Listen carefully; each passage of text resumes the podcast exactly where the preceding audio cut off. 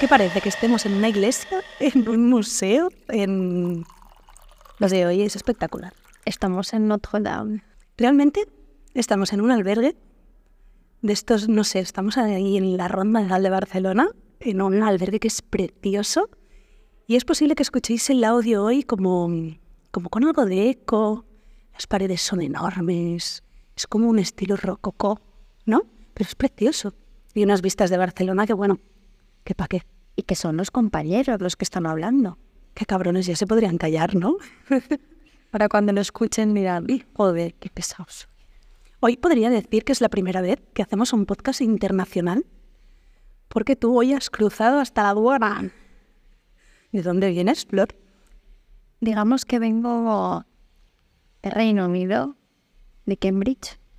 Cambridge. Pero claro, hay que venir a través de Londres. Y sí, he venido aquí a grabar un podcast contigo.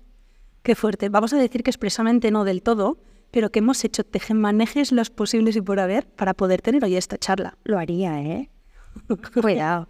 Oye, yo no soy Nacho Mullenberg, pero ojito, ¿eh? aquí a la confesión. Lo haría. ¿Por qué no? ¿Por qué no? Es un avión. Es un avión. ¿A un avión de distancia? Eso es. Dos horas. Muy bien. Me gusta. Me encanta.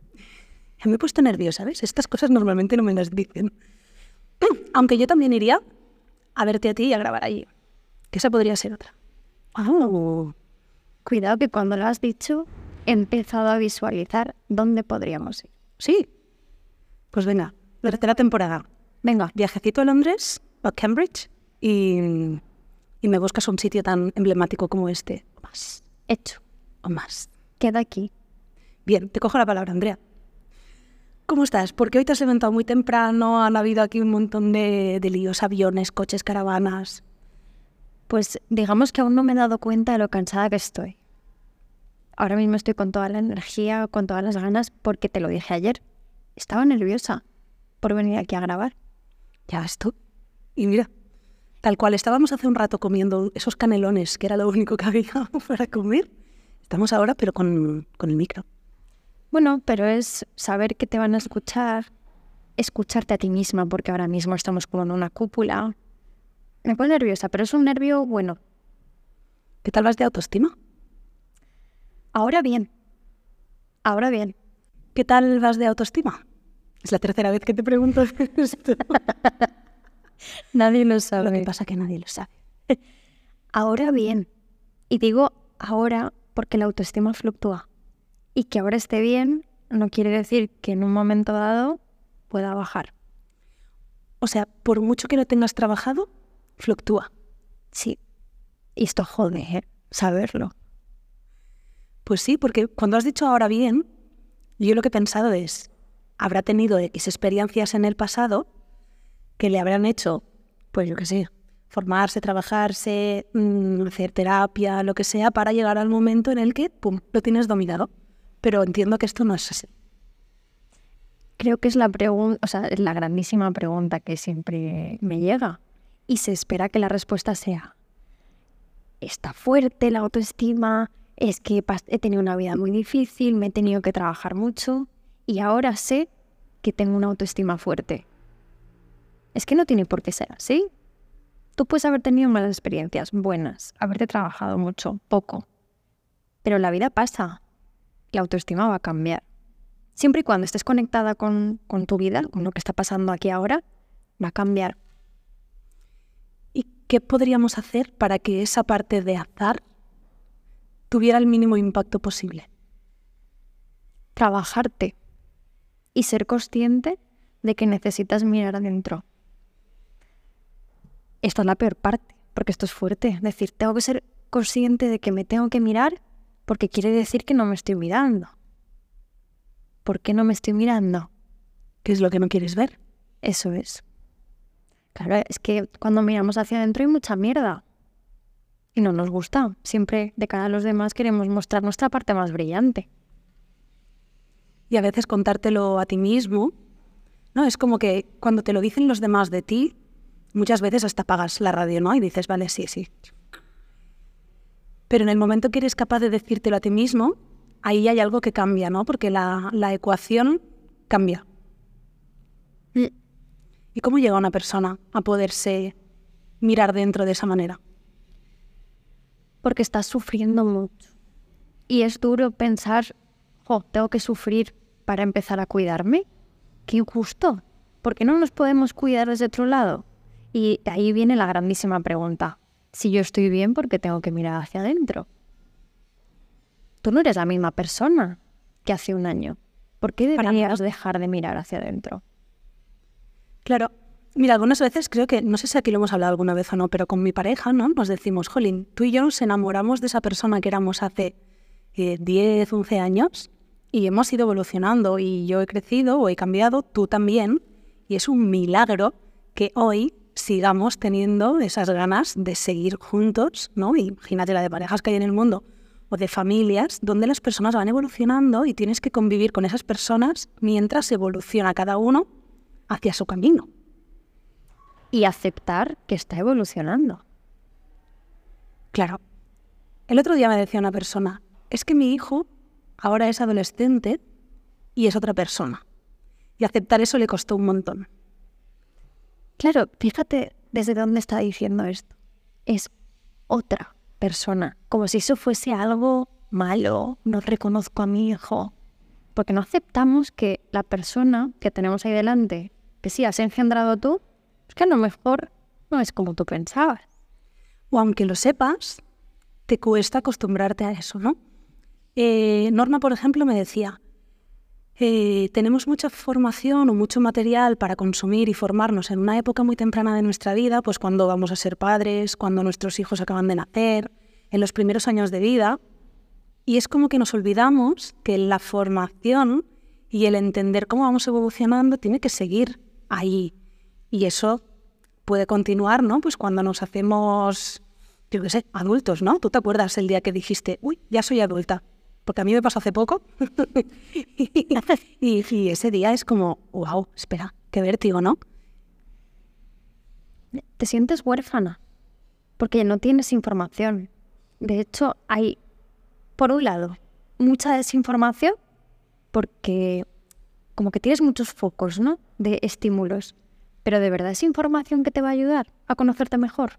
Porque al final la autoestima es, a grandes rasgos, mirar hacia adentro y ver si me gusto o no. Y la pregunta de ¿te caes bien? que alguna vez nos, las- nos la hemos hecho, es jodida de responder cuando la respuesta es no. ¿Tú te caes bien todos los días? No, todos los días no.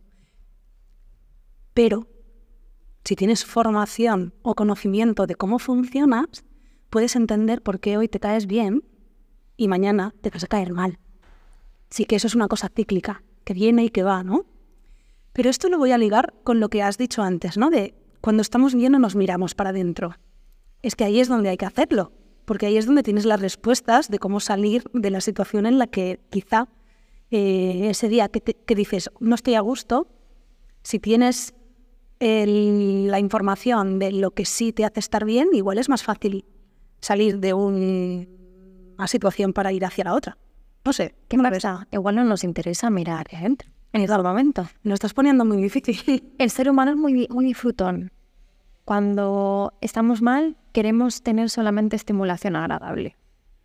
Es que a lo mejor lo que necesitas es estar mal. Y digo mal por decir algo. Pero podemos decir decirlo. estar triste o estar apático o estar... nostálgica, Claro, frustrada. No nos gustan las emociones desagradables. Y hacemos lo que podamos por evitarlas. Compras, relaciones que no funcionan, eh, actividades pasivas como hacer scroll en Instagram. uff, el scroll. Eso es una manera de evitar emociones. Y no mirarte en el espejo y decir, hostia, qué mal me estoy cayendo. Me estoy tratando mal. Y si eso además lo hacemos en una edad muy temprana, eh, yo creo que el impacto que puede tener dentro de unos años es, es, grave. Lo normalizas. Para ti va a ser normal hablarte mal, mirarte con cara despectiva, dejarte tratar mal por otras personas. Eso lo vas a normalizar. Y si luego añadimos la variable familia, contexto, que ha ido contribuyendo a este maltrato, ahí tienes el caldo de cultivo perfecto para una persona con una autoestima frágil toda su vida. ¿Eso te marca y te define para siempre o se puede trabajar? Se puede trabajar. El problema es que a lo mejor no se da cuenta de que está en esa situación. Vale. Porque si no sales de ese bucle o ese entorno, no tienes, ¿no? Como la noción Mm. de que eso no es lo que debería ser normal, por decir entre, entre comillas. Te lo tiene que decir alguien. Y muchas veces cuesta que alguien te diga eso. Claro, tú imagínate, viene una amiga y te dice, oye Ana, es que te estoy viendo como que te estás juntando con personas que no te están haciendo bien. Y para ti, esa es tu zona cómoda. Es lo que tú pensabas que era lo sano para ti. ¿Te quieren sacar? Incluso ahí lo más probable es que tú te rebotes contra la persona que te lo está diciendo porque te da a entender que te quiere separar de lo que a ti te hace sentir bien. Y va a empezar el discurso de, es que lo hace porque me ve bien y tiene envidia. Y ese discurso Uf, nos contamos de milongas que no veas, ¿no? nos encanta. Es que es mejor mentirnos. No estás viendo la realidad, no tienes que cambiar, entonces, pues sigo con mi vida.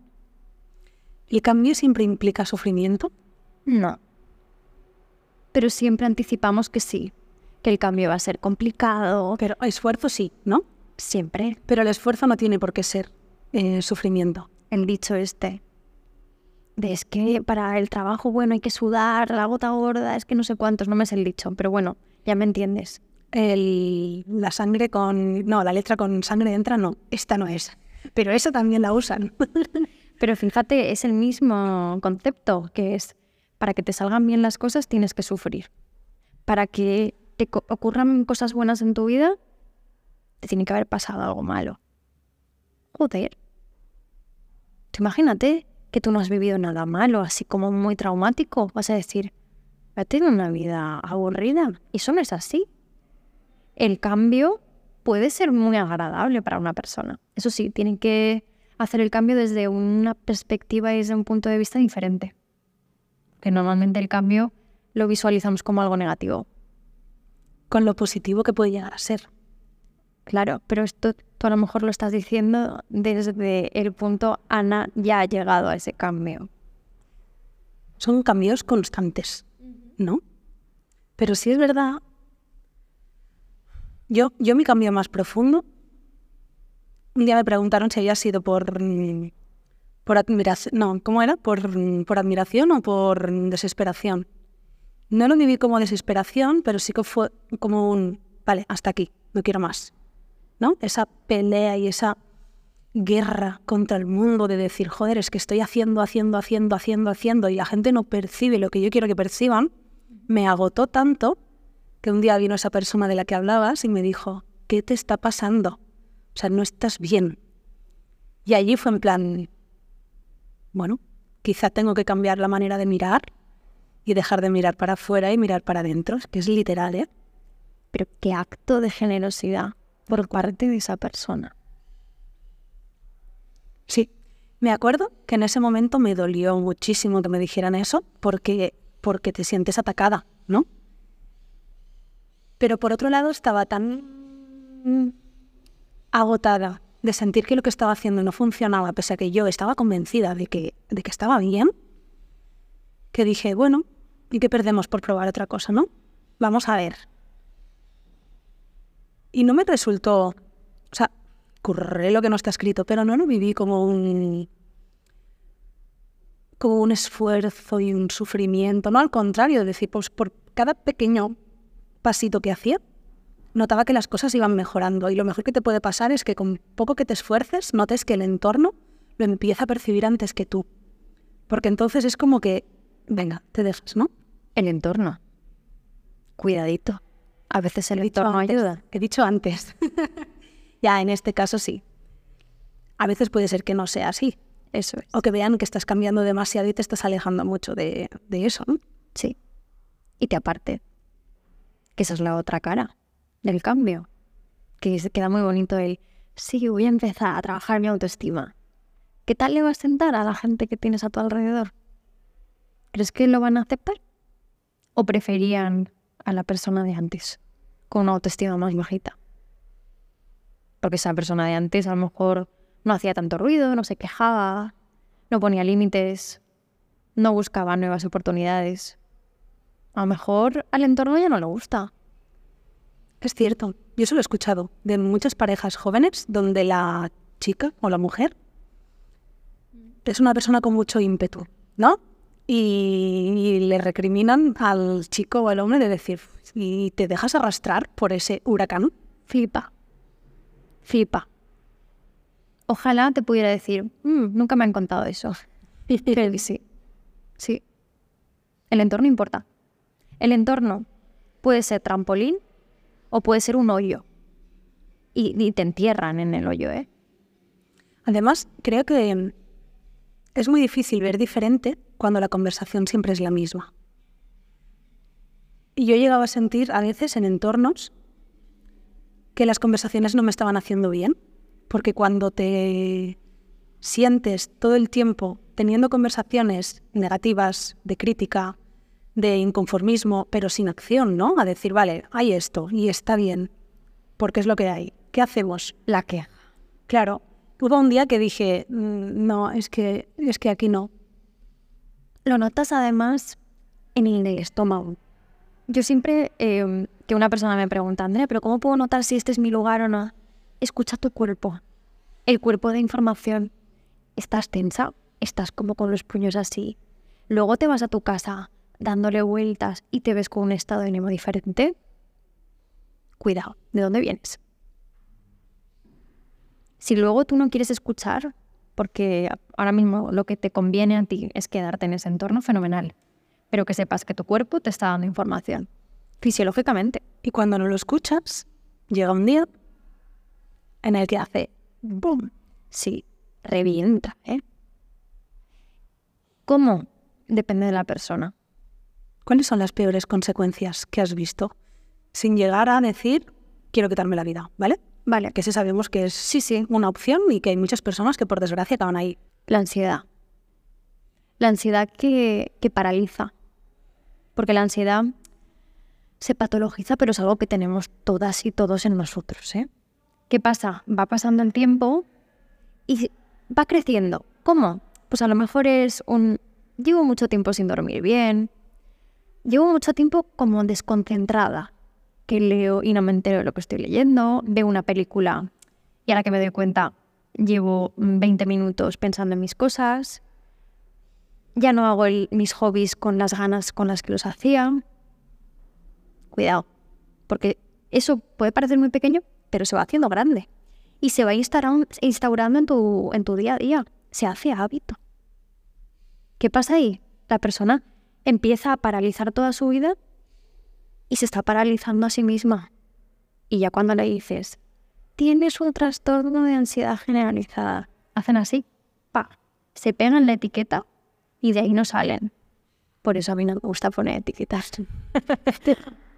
Claro, dicen que la palabra ansiedad es la más buscada en Google, Sí, o será de las más, ¿no? sí, sí. Eh, y muchas veces escuchas personas que sí, tío, es que es- vivo con ansiedad desde hace no sé cuántos años y hemos asimilado que eso es normal. Bueno, eso y autoestima baja. No sé cuántas claves para tener una autoestima alta. ¿Qué esperas encontrar? Esperan encontrar el, la solución, la piedra filosofal. No la vas a encontrar. Porque no se encuentra mirando para afuera. Yo he utilizado ese título en mi web para hacer clickbait. Claro, porque eso vende. Hombre, claro, sube. Tú al final te tienes que meter en el carro. Y luego ya cuentas lo que hay. Pero pones eso en el título o no te lee ni el tat. Bueno, lo puedes poner en el título y una vez dentro dices, si has clicado solamente por el titular, no estás en el sitio correcto. Porque aquí vamos a trabajar de otra manera, ¿no? Sí, sí. Pero eso es lo que busca la gente. Las personas buscan soluciones rápidas y fáciles. Pues toma titular. Y encima que no cueste esfuerzo. Hombre, por favor. Y que el resultado lo pueda ver en una semana. ¿Cuán- ¿Cuánto suele tardar una persona que llega a ti, por ejemplo, a, a consulta o a terapia con, con problemas a nivel de autoestima? Y, y hasta que empiece a notar que realmente ese cambio, ese trabajo que está haciendo, le está empezando a sentar bien, ¿de qué timings podríamos hablar? Más o menos. Me miras con cara de... La pregunta, ¿eh? Esta es incómoda. Depende. Depende de, depende de la persona. No me gusta mucho el poner tanta responsabilidad en la persona porque depende mucho de la, de- del contexto. Bueno, del- pero la puedes poner en la persona o en el terapeuta. Pero al final, Totalmente, no, no, no. Yo también tengo responsabilidad. sí, pero que tampoco depende del terapeuta. Me refiero que si la persona no quiere trabajar, por mucho que sepas acompañarle bien, sí, No, no, no va a servir de nada, ¿no? puedes estar cuatro años y ala. Tengo que decir una cosa antes de responderte con el timing. Hay personas me van a, que van a terapia por cumplir. Y en terapia no hacen nada. Yo no dejo que eso pase. Es decir, yo le invito a la persona a dejar la terapia. Creo que hay profesionales que no hacen eso. Hay que ir comprometido. Porque, porque al final, si no, también te resta energía a ti, de tu tiempo, de tu vida, de tu trabajo. El estar trabajando con una persona que no viene a trabajar, porque ni le sirve a ella ni te sirve a ti. Pero hay personas que lo hacen por dinero. Bueno, ya, claro. que es el me va a pagar 60, 70 por sesión, la voy a ver semanalmente y durante muchísimos meses, porque esta persona no está haciendo nada. Entonces va a necesitar de la terapia. Y pasa mucho con la autoestima. ¿Quién necesita a quién? Claro, Vamos a dejarlo así, sí, abierto. ahí. ¿Quién necesita a quién? Guau, Cada cual que se lo piense. Ir a terapia está de moda ahora mismo y eso es un problemón. Porque entre amigas, qué bonito era el empezar a normalizar la terapia, porque ya está presente. Pero cuando nos vamos al otro extremo de si no vas a terapia, te tienes que preocupar, porque he visto viñetas, ahora mismo no recuerdo nombres ni nada. Cosas así como antes, cuando la persona decía que iba a terapia, es que está loca o qué tal, y ahora piensas que está loca o qué le pasa cuando no va a terapia. Ey, ey, ey. Vamos a ver. Claro, ni tanto ni tampoco. No. Ni tampoco es un requisito indispensable para tener pareja. Que eso también lo he leído por ahí. De preguntarle a la persona en la primera cita, ¿has ido a terapia? Y si no he ido a terapia, me alejo de esa persona. No, perdona. Eso no es así. Yo considero que he hecho mucho trabajo personal y no ha llegado el momento en el que sintiera que no tenía recursos y tenía que ir a terapia, pero si hubiera llegado ese momento, lo hubiera hecho y quién sabe si lo voy a necesitar mañana, Vale. ¿no? Pero no por ello eres un ser No. oscuro, oscuro y asqueroso. No. Por- pero ahora ese es un poco el marketing. Paso, la verdad. Timing, que me voy. Por, por, por los cerros de Úbeda. Primeros signos. Cuatro meses. Lo que pasa es que si eres una persona más observadora, ya desde la primera sesión vas a hacer cambios. De hecho, yo te diría que antes de la primera sesión ya hay cambios. Porque has decidido acudir, ¿no? Y pedir ayuda. Y piensa en el tiempo que ha estado la persona replanteándose el, tengo que ir a terapia, tengo que buscar a la persona que quiero que me acompañe, porque esto es otro temón. ¿Qué persona me va a venir bien? Y luego en las primeras sesiones tú tanteas a la persona, ves si te sientes bien con, con ese profesional, porque no solamente es los títulos que tiene y ya está. Que, que, que incluso si me apuras, yo eso lo veo lo de menos. Es que al final todo el mundo lo tiene. Me refiero que un título, la profesión que sea, no te hace más bueno que otra persona que tenga muchas habilidades o mucho conocimiento sobre herramientas para poder hacer ese trabajo. no es suficiente. Y se necesitan de determinadas habilidades. Y hay personas que van a estar más cómodas con un tipo de psicólogo y otras que no. Que van a decir, uy, qué horror, no me siento cómoda, es una persona muy fría. En cambio, otras personas van a buscar justo eso, que sea una persona que esté un poco más alejada. Que eso también daría para pensar. El tipo de persona que me busca a mí, por ejemplo, ¿por qué me está buscando? ¿Qué tipo de características mías les llama la atención? ¿Eso se lo preguntas a tus...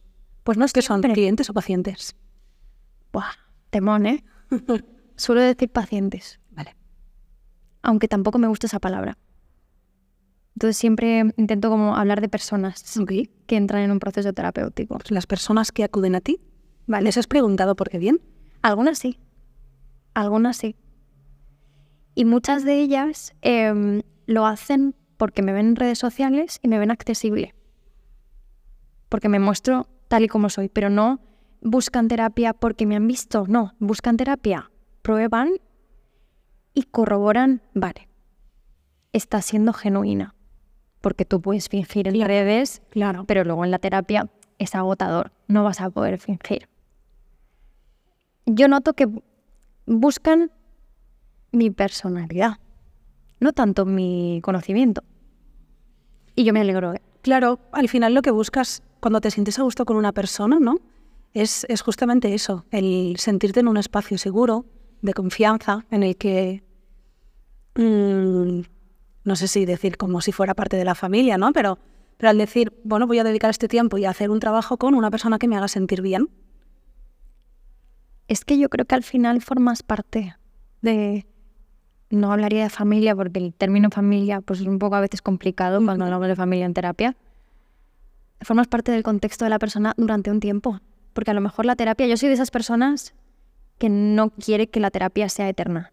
Yo quiero que la persona sea autónoma. Entonces, cuando veo que ya hay avances, yo, yo empiezo a, a espaciar las sesiones. Pero puedes estar año y medio, dos años con una misma persona. Fíjate la cantidad de cosas que te pasan en dos años. hay parejas que duran menos. Y tú estás acompañando a esa persona. Claro. Y conoces todas las caras de esa persona. Tanto las más brillantes como las más oscuras. O sea, es un proceso muy bonito. Porque la persona confía en ti para todo. Cuenta cosas que a lo mejor no le ha contado a A nadie. nadie. Eso es muy fuerte, ¿eh? Y es agotador para mí. Por eso yo en un momento dado decidí que si quería dedicarme a algo más aparte de la terapia, tenía que reducir el número de sesiones semanales. Porque notaba que no podía trabajar bien. Primer signo, mm, no me apetecía acudir a las, sesiones. Y dije, no es justo para esa persona. Claro. Ni para ti. Porque está confiando en ti, esa persona. Eh, ellas no saben que han sido la número 7, pero merecen que les des el mismo espacio que la número 1 del día. Y dije, se acabó. No puede ser. Bueno, yo agradecería que mi futuro psicólogo hiciese eso. Me han contado por ahí que tu libro no se puede leer en formato Kindle. ¿Por qué no se puede subrayar y tomar notas? Yo eso lo he avisado muchas veces. ¿Y quién avisa Driver? Pero hay gente que prefiere en Kindle. Eh, tengo entendido que el tema del Kindle es por el precio. Allá ellos, luego se van a gastar el doble. Porque ahora ¿Qué van que... a querer comprar? Sí. ¿Por qué el papel? Em, porque siempre es más fácil de manosear un libro en papel. Es un libro para trabajarlo. No es para tenerlo ahí bonito en tu mesilla de noche y ya está. De hecho, es un libro... Tiene un titulazo. Déjate. Déjate paz. Sí. Creo que es Yo bastante creo que literal. el título ya es como una declaración de intenciones, ¿no? Sí, sí. Porque muchas veces em, vemos que la autoestima es un run run constante y eres tu hater. Tu peor hater la tienes ahí, dentro de ti, 24/7. Los años que tengas.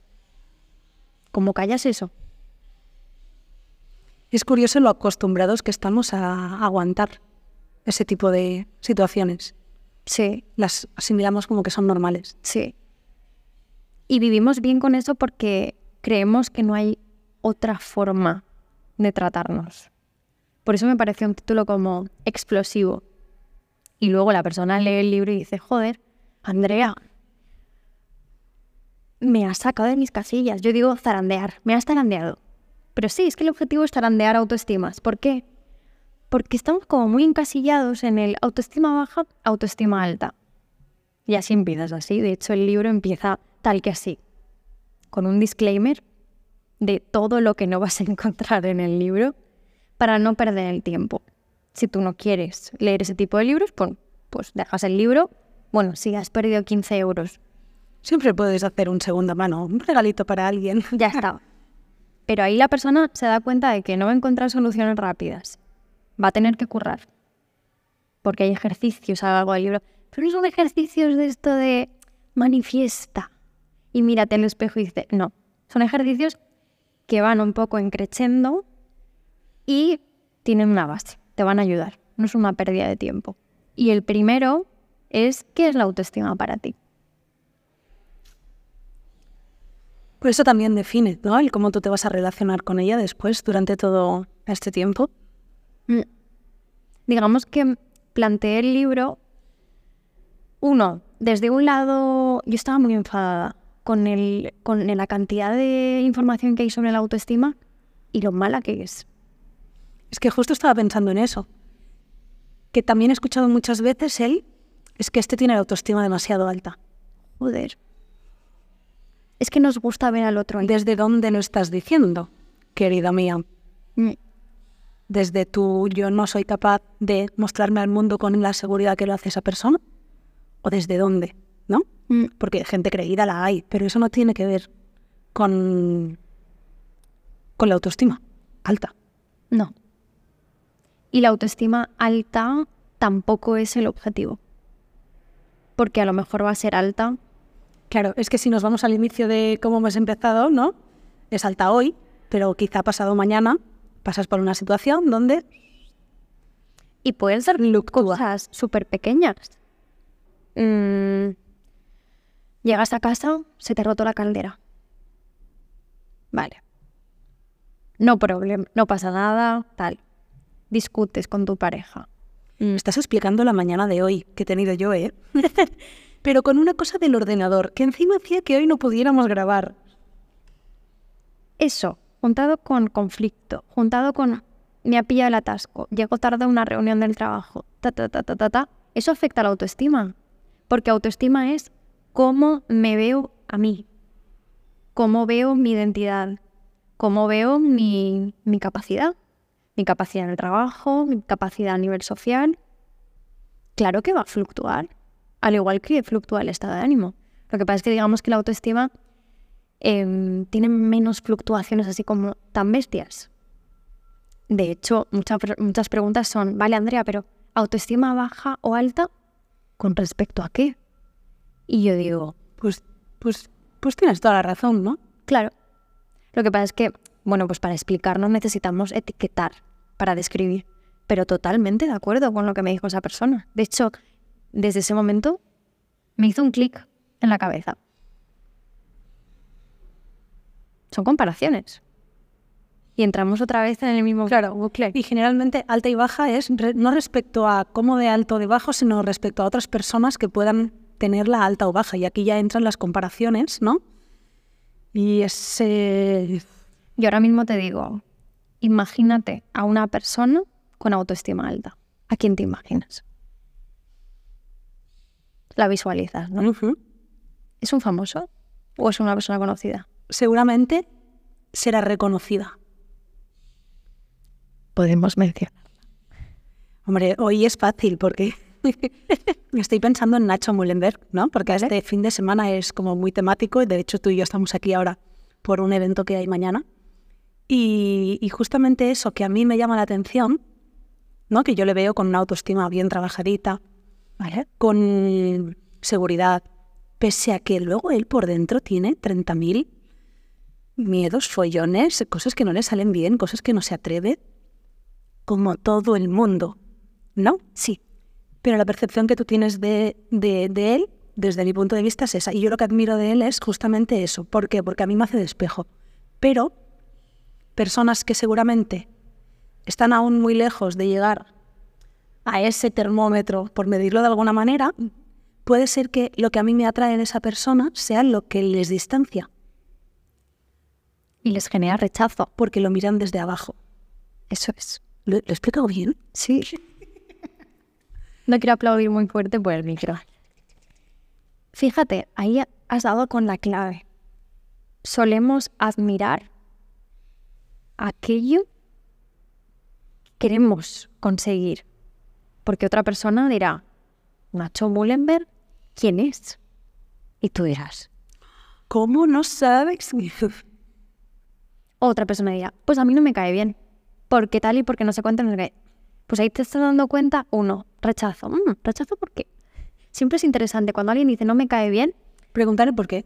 estirar un poquito. Claro. Porque a veces está la parte de la envidia, la parte del, es que me parece como agresivo, es que me parece como que se aleja de las personas y es como muy creído. Y dices, habrá un poquito de envidia. y muchas veces esas distancias que ponemos entre personas es porque no queremos aceptar que queremos ser como esa persona y que nos queda un camino por recorrer. ¿Eso es malo? Es que cuando das con eso, de hecho creo que esta mañana lo hemos hablado en el coche, y el día que me di cuenta y acepté que era una envidiosa, cochina. ¿Quién no ha sido envidiosa en algún momento dado? Yo creo que todos lo podemos ser. La cosa es para qué lo usas y si lo puedes reconocer o no. Y yo no lo usaba para cosas buenas. A mí me corroía por dentro eso. Y era una envidia de, de enfadarme yo conmigo misma y decir, pues, pues no me enfado y no respiro. Y el día en que me di cuenta de que eso lo que me estaba mostrando era que había cosas en esa persona que yo quería hacer y no me atrevía, o que no me veía capaz de poder hacer, y dije, bueno, pues si él lo ha hecho, porque yo no? Ahí cambió el tema. Y desde ese día, la envidia para mí es un motor. Porque ya no te estás enfocando en lo que no tienes, sino en lo que quieres tener. Y eso es lo que te pasa con Nacho. Lo ves como una persona con una autoestima fuerte, prefiero fuerte que Vale, me gusta. Porque probablemente él escuche esto y diga, porque no saben Claro. esto, esto. Y es verdad, no lo sabemos. Y a lo mejor de cara para afuera, tú conectas con determinadas habilidades que estás teniendo, estás en ello, y dices, Buah, esto es la autoestima alta. Cuando tú llegues a ese punto, seguirás teniendo tus movidas y otra persona dirá, Buah, me encantaría ser como Ana, Claro. porque tiene esta habilidad, esta, esta, esta. Y esto nos pasa a todos y me refiero que no hace falta ni ser nadie ni ser, ser uno mismo, ¿qué coño? Eh, Que ya tenemos suficiente Claro. con eso. Pero me refiero que si tú te pones a tener conversaciones con tus amigos o con tus amistades, compañeros de trabajo, lo que sea, hay personas que te admiran porque ven en ti cosas que ellos no tienen y que les gustaría tener. Y a lo mejor cuando te lo dicen, tú dices, bueno, tampoco es para tanto, porque realmente, Fíjate, la reacción. Si eso me sale solo, no es para tanto. ¿Qué estás haciendo? empujarla para abajo, ay, Estás infravalorándote. Eso es algo de trabajar. Pues si a alguien le apetece trabajar contigo, ¿qué, qué puede hacer? Vale. Terapia, hay lista de espera. Listísima. Sí, porque ya nos has contado que tu agenda se ha ido reduciendo un poquito, ¿eh? Si alguien que le apetezca mogollón, que hable conmigo y vemos. Hay lista de espera, bueno, pero hay personas que esperan, ¿eh? Lejos de lo que podemos pensar. Mi libro. Para una persona que, sobre todo, que se esté adentrando, me da igual que sea una persona que no sepa leer, de, no, es que yo no leo libros súper complejos, eh, si es algo científico me voy a perder. No lo es. He querido hacer un libro que lo pueda leer cualquiera. Tengas idea de psicología o no tengas ni idea. Además creo que tienes un estilo como muy cercano, muy fresco, muy no se hace ni, vamos, científico creo que puede tener la base, pero cuando tú lo lees no tienes esa sensación, porque es como que te estás, habla- estás hablando de tú a tú, o sea, Es que yo quiero que acerque a las personas. Y no, es que estoy mostrando más lo que yo sé que la información en sí. Es que me da igual. Que luego dirán, no, pero aquí, ¿dónde están las referencias? Un día me dijeron, ¿dónde están las referencias? a mí esa frase. Dije, hostia, que soy yo la referencia, que viene de mí. Y cuando he referenciado algún libro, lo he puesto en el propio texto. No es un libro para poner referencias. Así que, personas que queráis saber más del tema, queréis un libro de trabajo, porque es un libro para currar. Ese es el libro. Y luego lo que se venga. Es que ahora mismo hay un proyecto en marcha, lo que pasa es que cuando salga el podcast ya se habrá hecho. Vamos tarde. Pues hacemos una cosa. Tú me lo pasas cuando lo vayas a lanzar, lo avanzamos, porque yo supongo que en algún momento de este verano habré hecho algo de promo de lo que va a venir después. Porque por la situación que tenemos actualmente, yo esto ya lo tengo grabado. Así que lo vamos a poder aprovechar igual, porque ya, ya te meteré yo por ahí. Entonces habrá algunas personas que estarán escuchando esto y ya lo habrán hecho. Hostias, hija. Sí, pues no lo había pensado. Y yo, pero mira, Van a venir proyectos muy chulos. Lo que pasa es que el 22 de julio voy a hacer un taller. Es mi primer taller, de hecho. O sea, estoy está nerviosa, porque es la primera vez que me veo con, con ese tipo de formato. ¿es tu cumpleaños? No, el 26, más 16. 26. Sí, no, es antes. ¿Y mm, de qué es el taller? De hábitos y autoestima, que creo que es un tema como súper novedoso, porque yo no he visto contenido que una hábitos de autoestima. Pues a mí me parece súper acertado.